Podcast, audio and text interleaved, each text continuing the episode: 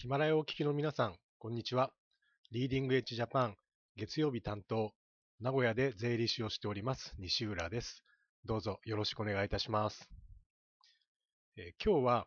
とある方がとある展示会に参加して気づいたことがあったっていうレポートを読みまして、でそれで私も思うところがあったので、そのことについてちょっとお話をしたいと思います。えっ、と、皆さん、スペシャルティーコーヒーってご存知ですか？スペシャルティーコーヒー、まあ、特別なコーヒーっていうことなんですね。私もなんか、ちょっと聞いたことはあるんですけど、詳しくどういうものかっていうのはあんまり知らなかったので、ちょっと、えー、探してみたんですけども、要するに非常に高品質で特徴的な味わいを持つコーヒーっていうことなんですね。まあ、コーヒー、こだわりのある方がたくさんいらっしゃるんで、いろんなこの香りとか味とかっていうのをこだわって、すごく高品質なものっていうのがどんどん売れてるような状態なんですけども、それ3つの定義があるらしいんですよ。1つが、えー、生産者の顔が見えるコーヒーであること。誰が作ってるかわかるっていうことですね。それから、えー、不良な豆の混入が少ないものであること。要するに出来の悪い豆が入ってなくて非常に品質的にバランスがいいっていうコーヒーであること。それから3つ目で、え味の良さとか特徴が第三者機関から認められていること。この3つの条件が揃っているものをスペシャルティーコーヒーっていうんですね。で、このスペシャルティーコーヒー、え日本でアジア最大のスペシャルティーコーヒーイベントっていうのがあるらしいんですよ。えー、ワールドスペシャルティーコーヒーカンファレンスエキシビションっていうやつなんですね。で、まあ、そういうコーヒー、スペシャルティーコーヒーなんで、本当にいろんな国の方々が参加して、いろんな種類のコーヒーが出てる展示会なんです。で、コーヒーだけじゃなくて、その様々なコーヒー関連の会社も出展してるらしいんですね。例えばコーヒー豆、でコーヒーメーカー、ああとローストマシーンとかコーヒーに入れるミルクとか、あとコーヒーを持ち歩くポットとか、コーヒー関連の、えー、ものがたくさん出てる展示会だそうなんですって。で、この展示会ぐるーっと回ってみて、えー、その方が気がついたらしいんですね。一番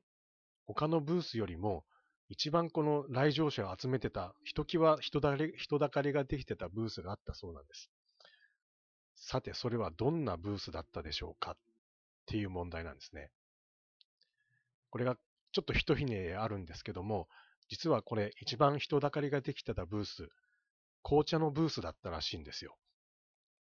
コーヒーの展示会なのに紅茶のブースが一番人気という状態になってたらしいんですって。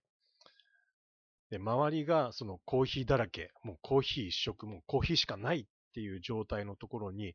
どうしてこう紅茶を出して人だかりができたか。それは要するに差別化っていうことなんですね。で、コーヒーではなくて、紅茶で出店するっていう、こう、ちょっと、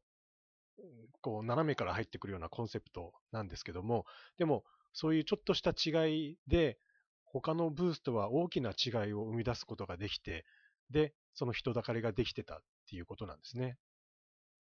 じゃあその人だかり、まあこういう展示会なので、どういう人だかりだったかっと思いますか？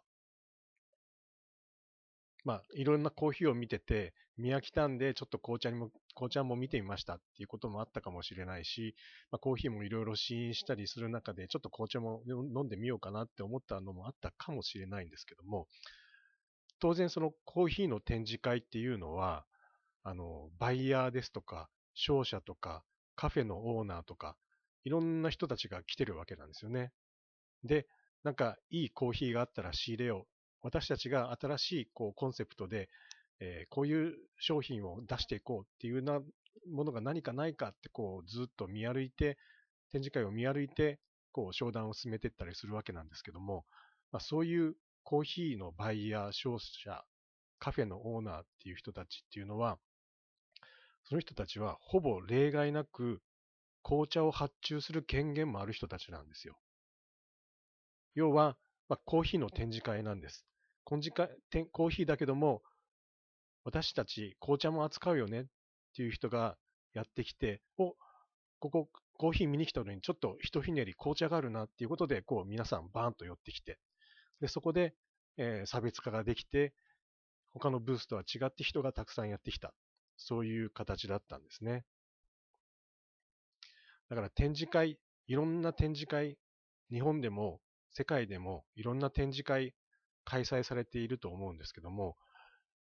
まあ、とにかく他の他社が、同業他社が出てるから私たちも出ようとか、まあなんとなくちょっとやった方がいいんじゃないかっていうふうに出ようって言っても、なかなかこう、なんですかね、ターゲット、誰に対してこうアプローチするかっていうターゲットができてないと、ただそれだけでは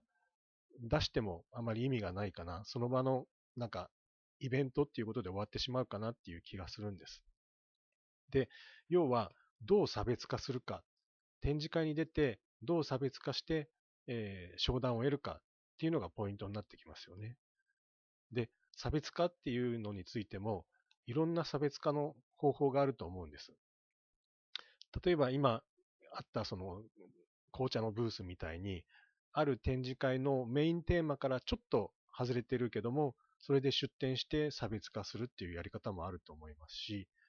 えー、日本以外の場所、海外で出展して差別化っていうのも、やっぱり一つのやり方だと思うんですよ。で、その海外でもただ単に、その、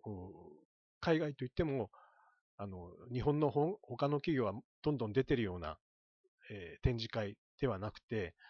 まだその日本の企業が進出してない場所に出店して差別化するっていうのも一つのやり方だと思うんですよね。今私たちリーディングエッジジャパンが進めてます第10回、えー、臨沂国際博覧会ジャパンパビリオンプロジェクトなんですけども、これはまさにそのコンセプトなんですよ。日本以外の場所、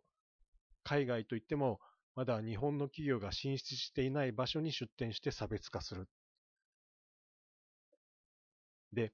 この今、えー、進めてるリーのプロジェクトなんですけども、先月4月の終わりに、えーリーえー、私たちリーディングエッジジャパンのメンバーが実際にそのリーに行って、えー、市の政府の方々との打ち合わせとか下見とかっていうことで行ったんですけども、その行った時にちょうどその臨沂で、えー、スプリングフェアっていうことで、春の商品博覧会をやってたんですね。私たちが今進めているプロジェクトは秋の博覧会で、えー、すごく大きなイベントなんですけども、それに先駆けて、えー、プレイイベントっていうことで、春の商品博覧会をやっていました。で、その